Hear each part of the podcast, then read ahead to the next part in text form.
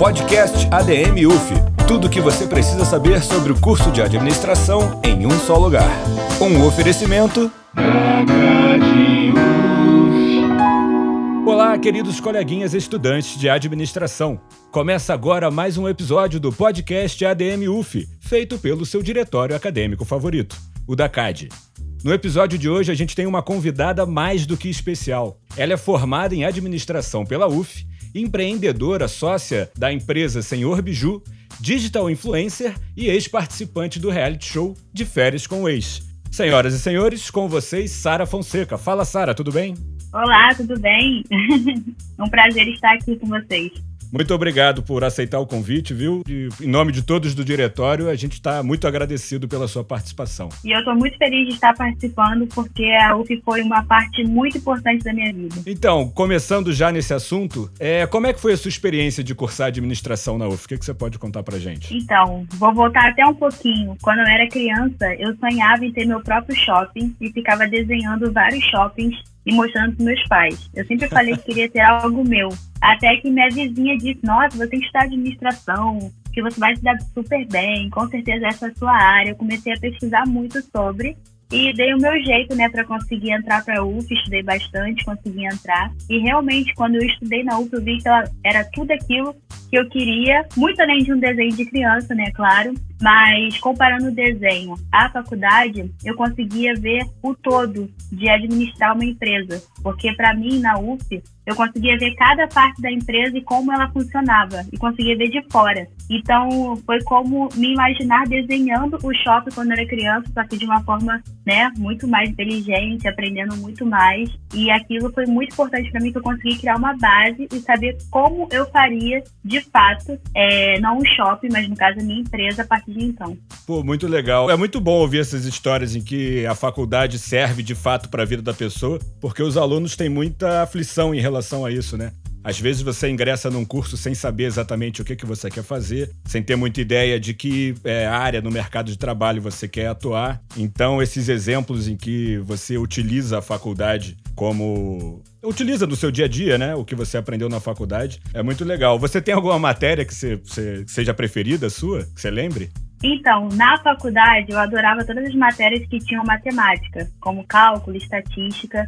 Só que aqui fora, eu acho que eu gostava mais de marketing em relação ao trabalho. O que eu puxei mais como aprendizado, sabe, foram as matérias de marketing. Porque, como eu sou administradora agora, empreendedora, a gente tem que ficar se reinventando o tempo inteiro. E eu acho que o marketing é o que gira a empresa, é o que faz você realmente conseguir evoluir. E daí, de vez em quando, eu lembro de algumas coisinhas da faculdade. Assim, a faculdade para mim ela é uma base. Claro que ela não vai te ensinar a trabalhar aqui fora, porque as coisas mudam muito rápido e você precisa realmente estar sempre se atualizando. Mas eu acho que é muito importante você ter essa base, ver a empresa como um todo, para saber da onde partir. Então eu diria que na faculdade seriam as matérias de matemática, mas aqui fora eu sou assim a louca do marketing. Eu gosto muito de pesquisar mais sobre, gosto muito de estar atualizada. Eu sou apaixonada por, por essa área. Eu também gosto muito de marketing, é uma das minhas matérias favoritas. E é interessante você ter falado isso porque é mais um exemplo disso que a gente aprende coisas na faculdade que a gente ainda não vislumbra onde a gente vai usar e nem o quão elas vão ser presentes e importantes na nossa vida profissional, né? Exatamente. Você já falou brevemente no início do nosso bate-papo aqui, mas eu queria saber como nasceu a empresa Senhor Biju, né? Você falou do seu interesse em empreender, mas eu queria saber como nasceu esse empreendimento em especial. Então, eu entrei na UF com a ideia de ter uma empresa, só que eu não fazia ideia do que seria empresa, só queria empreender, queria ter algo meu. E então, no meio da faculdade, eu tinha um estágio, ele estava com o contrato quase acabando, e eu precisava logo ou encontrar outro estágio, ou encontrar alguma maneira de continuar ganhando aquela renda né, mensal que a gente sabe que é necessária, que a gente sabe que a gente Sim, gosta. Perfeito. E uma amiga minha falou, assim, sem pretensão mesmo, ah, Sara, compra umas bijuterias, vende por enquanto até você conseguir um estágio, vai vendendo, vendo o que dá. E eu, sem pretensão também, é, comprei umas bijuterias só por olhar assim, ah, achei bonita, eu vou comprar, achei bonita, eu vou comprar. Não vi qualidade, não, assim, pensei muito, sabe? Eu fui mais no temporário. Vou comprar isso aqui para vender, vou ver se vai dar um dinheirinho, pelo menos me segurar até eu achar outro estágio, está ótimo. Esse era meu pensamento. Só que, não, não vou dizer nem assim no passo de mágica, mas acho que eu fui iluminada, porque eu lembro que eu gastei 200 reais comprando bijuteria, e eram os 200 reais que eu tinha do último salário de estágio. E em uma semana eu transformei 200 reais em 600 vendendo bijuteria. É um excelente começo esse, né? Assim, dá um incentivo bom. É, muito. E assim, eu lembro que na faculdade eu tinha aprendido sobre público-alvo e como a gente deveria chegar até esse público-alvo. Eu não vou lembrar qual é a matéria, mas eu lembro que isso ficou muito forte na minha cabeça. E não adianta você vender para qualquer pessoa, você tem que saber quem tem o interesse daquilo para você é, realmente oferecer o que a, o seu público-alvo quer. E aí eu fiquei com isso na cabeça. Eu falei, então, quem compra bijuteria? Mulheres que vão morar perto da minha casa, na idade, sei lá, adolescente ainda, talvez entre 15 e 30 anos, porque seria o meu gosto e era a idade que mais ou menos eu tinha, que eu conhecia os gostos. Então eu achei meu público-alvo. Aí eu pensei, como eu vou chegar nesse público-alvo? Na época era Facebook, que era o forte, que isso foi em 2012. É. Saudoso, né? Aham. Uhum. Cheguei para todas as minhas amigas e pedi a senha do Facebook das minhas amigas mais próximas. Criei um grupo no Facebook e adicionei todas as mulheres de cada perfil. Eu levei um dia fazendo isso, coloquei dois mil membros no grupo. Eu falei, tenho o meu público-alvo, agora eu tenho que oferecer o meu produto. Tirei foto de tudo, coloquei preço, botei tudo direitinho e deixei que as pessoas falassem comigo assim que tivessem interesse. A procura foi gigante, foi, foi algo que eu não esperava, eu achei que ia ser só algo temporário, sabe? Eu fiquei, meu Deus, eu acho que agora eu tenho uma empresa. Você estava otimista, mas o tiro foi mais mais certeiro do que você esperava, né? Exatamente, eu fiz tudo o que eu tinha aprendido na faculdade, sabe? E aí, ah, antes disso, eu esqueci até de contar, eu fiz uma pesquisa de marketing. Eu mandei um, aqueles e-mails da. Sabe o, a pesquisa do Google? Uhum. Eu até esqueci o nome agora. Então, eu mandei um link para as pessoas preencherem um formulário dizendo o que elas gostariam de comprar, o que elas gostavam mais.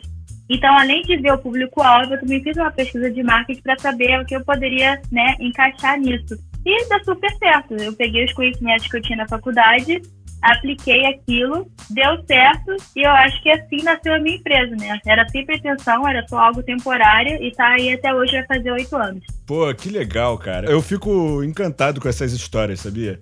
Até porque eu tenho uma veia empreendedora também, já tentei vários negócios, então quando eu vejo esses cases de sucesso assim, é uma coisa muito cara a mim, eu acho muito bacana. É... Sara, nesses oito anos, quais foram os maiores desafios que você encontrou? Eu posso dizer que no começo, os dois maiores desafios eram atendimento ao público, porque eu vivia numa bolha, né? Assim, é mais fácil você falar com pessoas que você convive, que você conhece, do que falar com pessoas do Brasil inteiro, que tem culturas diferentes, que tem formas de falar diferentes, que tem pensamentos diferentes ou até estudo diferentes. Tinham clientes que não sabiam o que era Correios, como era envio, o que, que era número de rastreamento. Então, eu tive que aprender mesmo a como lidar com tantas pessoas diferentes ao mesmo tempo. Eu comecei a vender para todo o Brasil.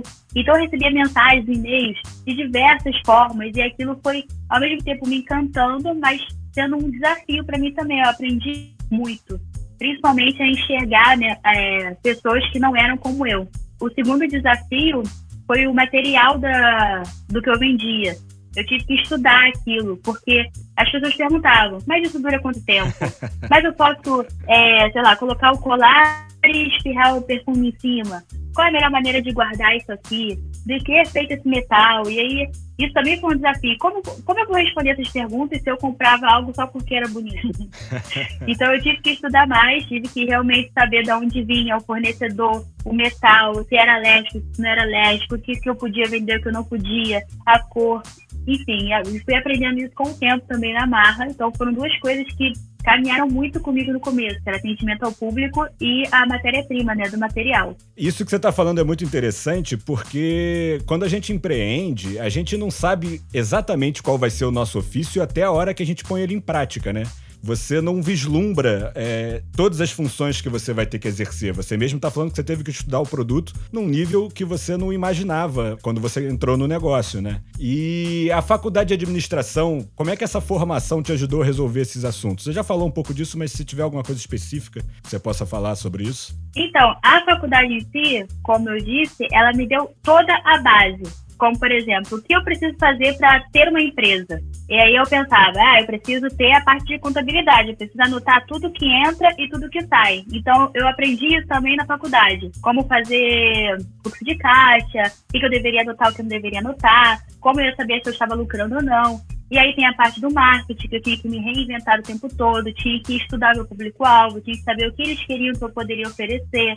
A parte do planejamento também, que eu lembro até do ciclo PDC, PDCA, que eu tinha que pensar em tudo, colocar em prática, e se não der certo, eu tinha que reinventar e fazer de novo, e planejar de novo.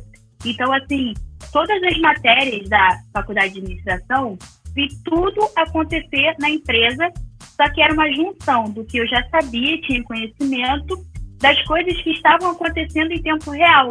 Porque, assim, a gente começa uma empresa e começa, começam a vir imprevistos, pessoas questionando coisas, é, você quer inventar alguma coisa nova, você quer mudar a empresa do nada, quer tomar um novo rumo. Então a gente tem que estar aberto a diversidades, mas levar aquela bagagem com a gente, porque assim a bagagem fica ainda mais difícil, sabe, de conseguir chegar no seu objetivo. Se você já tem pelo menos o caminho, você vai ter só que ser inteligente com essa diversidade. Então, por isso que eu achei super importante. A gente realmente consegue ver todas as partes nas matérias da faculdade. Muito legal, Sara. E vem cá, você tem uma outra parte na sua trajetória que é que as pessoas não estão, não acontece com todo mundo, né?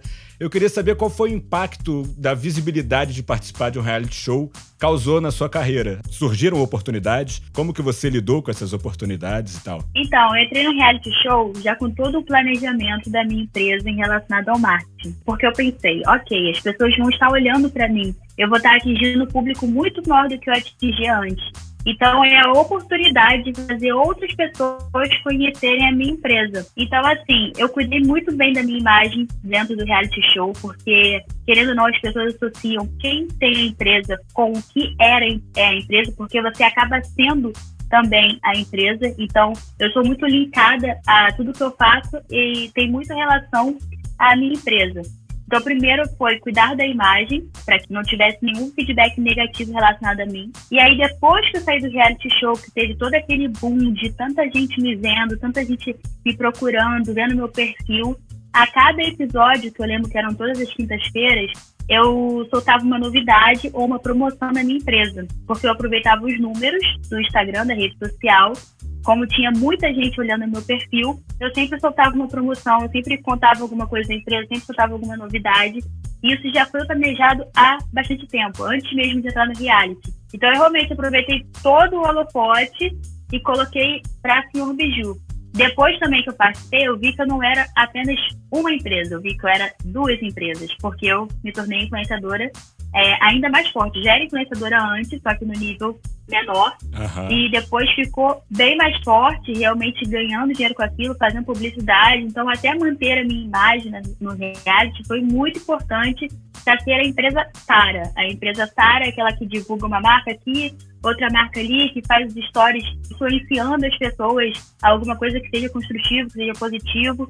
Então, eu me tornei duas empresas e ainda assim eu também vi todas a, toda a minha bagagem de administração como empresa Sara também. Porque mesmo que seja uma empresa totalmente diferente, não estou vendendo um produto, eu estou vendendo serviço né, de publicidade, uhum. ainda tem todas as, as diretrizes que eu preciso continuar pensando todas as diversidades, exatamente como na empresa que vende produtos. Daí agora eu me vejo como sendo duas a Sara da administração, que tem a empresa Senhor Biju, e a Sara, vamos dizer assim, influenciadora digital, que está ali influenciando pessoas, conversando com pessoas do Brasil todo, até de fora também, para fazer publicidade, etc. É, e acho que tudo ali está linkado, mesmo que sejam coisas totalmente diferentes. Pô, Sara, isso que você está falando é uma verdadeira aula de administração, sabia? Essas coisas são marteladas na cabeça dos alunos desde o primeiro dia de aula, essa coisa do planejamento é, ação e análise, né?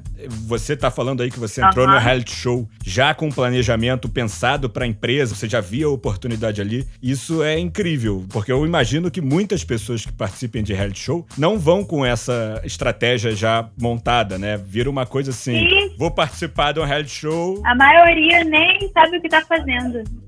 Isso, é, vou participar, vou aparecer na televisão, vou mostrar para minha mãe, é isso aí. É, a maioria vai com o pensamento de, ah, eu vou ser muito vista agora, vão surgir oportunidades. Eu fiz a oportunidade. Pois é, eu acho isso incrível. Toda vez que Oi, eu fala, sei, fala, fala. toda vez que eu sei que eu vou ter um pico de audiência, como Sara Fonseca, como por exemplo, ah, participei de um comercial, sei lá, participei de um clipe com um artista que pode me dar visibilidade, ou vou aparecer na, na TV por conta de uma entrevista, é, aparecer no jornal querer entrevista para alguém, enfim, qualquer tipo de visibilidade que eu tenho, eu sempre tenho uma estratégia da Senhor Biju também, porque é sempre mais gente me vendo, a audiência sempre cresce. E o objetivo da Senhor Biju é ter cada vez mais clientes, mais gente sabendo que ela já existe, aquele é, quem não existe não é lembrado, né? Então eu sempre associo uma coisa a outra, mesmo sendo coisas diferentes. Não, incrível. É. E você tem um controle, né? Minimamente um controle de como você reagir caso é, as coisas não vão na maneira como você tinha imaginado, porque você tem um planejamento ali que deve vislumbrar mais de uma situação. Enfim, planejamento é importantíssimo. É muito bom você ter falado isso, inclusive.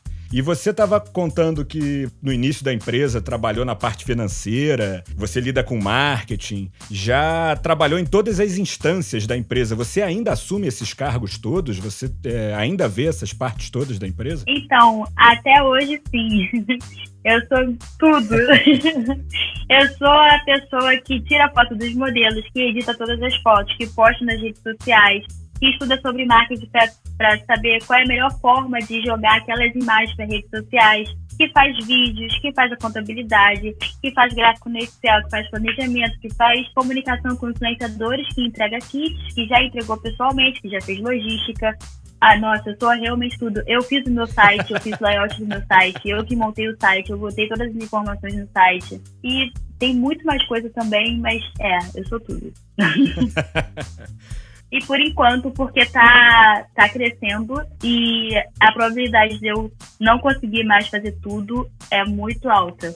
Mas eu amo, eu sou viciada em trabalhar. Eu realmente amo fazer tudo. É muito difícil para mim, é até um desafio. Acho que é um novo desafio para mim descentralizar as atividades. Eu tenho muito que deixar outras pessoas fazerem, confiar. A minha irmã me ajuda na loja, mas ainda tem aquele receio de caramba, eu tenho que passar atividade para outra pessoa, que eu não estou conseguindo mais. É difícil, sabe? Eu tô meio apegada, mas eu tô tentando. Muito bom. Você é uma pessoa extremamente atarefada, então, né? Ocupada, assim, Muito. né? Sua semana deve ser já pré-definida com um monte de compromisso. Sim. Pô, muito bacana. Aliás, obrigado por disponibilizar seu tempo aqui, né? Não sei como é que, qual, se você fez algum sacrifício por isso. Mas é, tá sendo muito valioso. Ah, no caso, seria gestão de tempo mesmo. Vejo que é prioridade, que realmente vai me acrescentar, o que é bom. E eu sempre organizo a minha agenda. Eu tenho. Eu sou um pouco metódica com a agenda mesmo. Tipo, hoje eu acordei, já sabia exatamente os horários das coisas que eu tinha que fazer. Inclusive do que eu posto também, eu tenho os horários, tenho tudo bonitinho, eu posto por assunto. E assim, é a semana toda assim, eu tenho a semana toda planejada já. É bom que de monotonia você não morre, né? Assim. Ô, Sara, e como é que a pandemia do Covid-19 está impactando na sua vida profissional? Você está conseguindo trabalhar? Como é que como é que está sendo para você isso? Então, no começo, quando as pessoas ficaram assustadas, meus fornecedores fecharam. E aí eu tive que pensar entre fechar a loja, tipo, pausar a loja durante esse tempo, ou criar algum tipo de venda que eu conseguisse fazer o público esperar.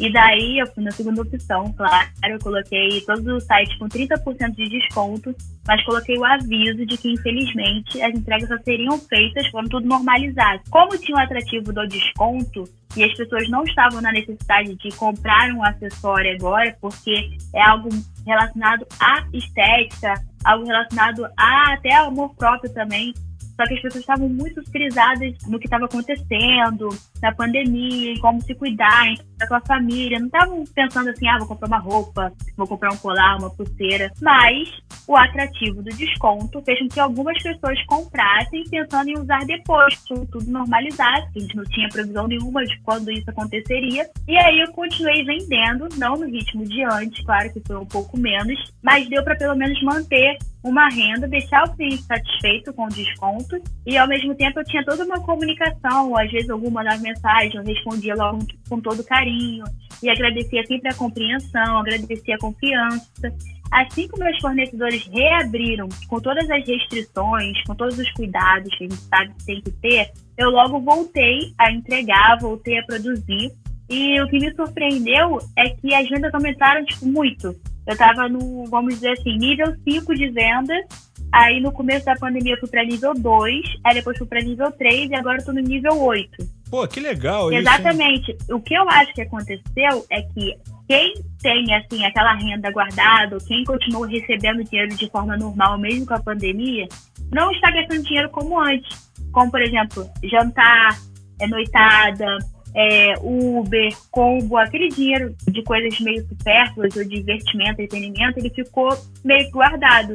Então, essas pessoas que têm a renda, que, tem, que continuam ganhando o dinheiro delas, elas estão comprando coisas. Não tem o que fazer, ou está trabalhando menos, fica aparecendo publicidade no Instagram, publicidade o tempo todo, a pessoa acaba assim, ah, vou comprar, vou comprar. E, e, eu acho que é por isso que fez as vendas aumentarem. Foi essa coisa de ficar em casa, gastar menos, e claro, para esse tipo de público, não para o outro público que está muito prejudicado com a situação. Então eu atingi um público que talvez seja novo, talvez sempre esteve ali, que está realmente ansioso. E as pessoas é, fazem isso como forma de se comprar um mimo, né? Pode até ser um contato com o mundo exterior. Tá todo mundo em casa e você comprar algo para você te lembra, né? Assim, te faz ainda se manter numa rotina que a gente tinha antigamente, que é isso que você estava falando, que podem parecer coisas supérfluas de sair e tal, mas é, é assim, é necessário para a saúde mental das pessoas, né? Sim, você tem que distrair a cabeça, com certeza. E eu acho que você comprar um presentinho para você é uma coisa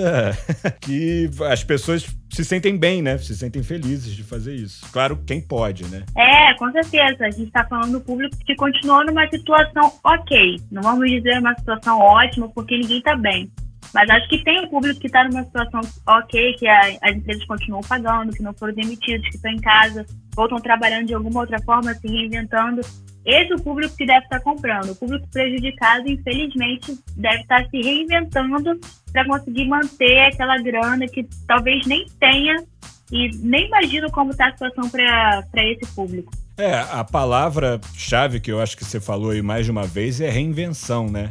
As pessoas estão todas tendo que se readaptar a uma realidade que eu já falei aqui em episódios passados, com entrevista com os professores, que muda a cada 24 horas. Todo dia é uma surpresa, né?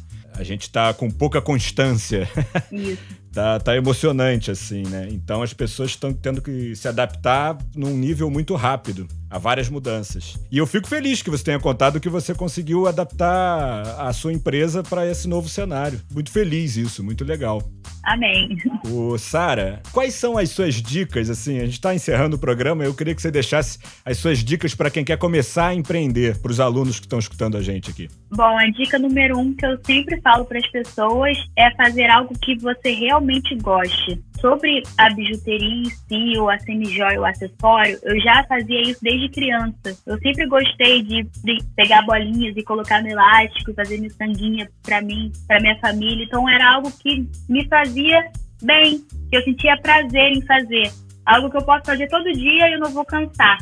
Então, acho que a empresa da pessoa, como tem essa coisa do espelho de eu sou a empresa, a empresa sou eu, ela tem que ter a ver com você. Não adianta começar algo que não tem nada a ver com você, porque em algum momento você vai ficar frustrado de fazer aquela mesma coisa todo dia ou de olhar para aquilo todo dia. Tem que ser algo que esteja inserido na sua rotina, algo que te dê prazer, algo que realmente seja você, que esteja na sua história. E a outra coisa seria acreditar naquilo, porque quando você acredita, quando você vê futuro naquilo, você tem mais força para estudar mais, para planejar melhor, para até contratar serviços ou ver quais funcionários da empresa vão estar mais perto de você. Então você tem que acreditar naquilo e passar a mensagem de que acredita. Porque, olha, a mensagem que você passa como empreendedor é muito importante. Se, a, se o cliente olha para você e vê que você mesmo não compraria o produto, ele não vai comprar o produto. Então isso tem que estar estampado na sua teste. Eu acredito no meu produto, eu acredito no meu serviço. E o resto é estudando muito para saber. Muito bom, né? É, o que você está falando é sinceridade, né? Você tem que passar sinceridade em tudo que você faz, eu acho, na vida, principalmente no que você escolhe para trabalhar, porque é o que você vai fazer todo dia. Então as pessoas percebem, né? É, quando não tem sinceridade ali. Sim, com certeza. Pô, Sara, foi um prazer enorme falar com você. Você tem alguma mensagem final para os alunos, para os seus calouros, né? De administração lá da UF? Eu diria para eles sempre ficarem atentos as mudanças do mundo, porque as mudanças elas têm muito impacto no que a gente empreende na nossa empresa. Se a gente não ficar atualizado de tudo que está acontecendo, a gente fica para trás no piscar de olhos. Então, empreender para mim tem que estar atualizado às mudanças e colocar aquelas mudanças a favor da sua empresa, nunca contra. Muito bom. Galera, essa foi Sara Fonseca. Sara, muito obrigado pela sua participação. Foi um prazer inenarrável conversar com você. Eu queria deixar um obrigado também para nossa diretora de marketing, Ana Carolina, que fez esse contato. É isso aí, galera. Fiquem tranquilos, fiquem em casa e até a próxima quinta-feira. Valeu! Valeu, tchau, tchau. Durante a sua quarentena involuntária, informe-se de forma segura. Acesse os perfis de Instagram, arroba Dacad, underline UF, arroba UFPrograde, arroba UFOficial ou no grupo de Facebook SGA Online. Se você tem alguma sugestão de tema ou dúvida, entre em contato com a gente pelo e-mail dacaduf2019@gmail.com ou por mensagem direta no Instagram, arroba dacad_uf. Podcast ADM UF. Tudo o que você precisa saber sobre o curso de administração em um só lugar. Um oferecimento.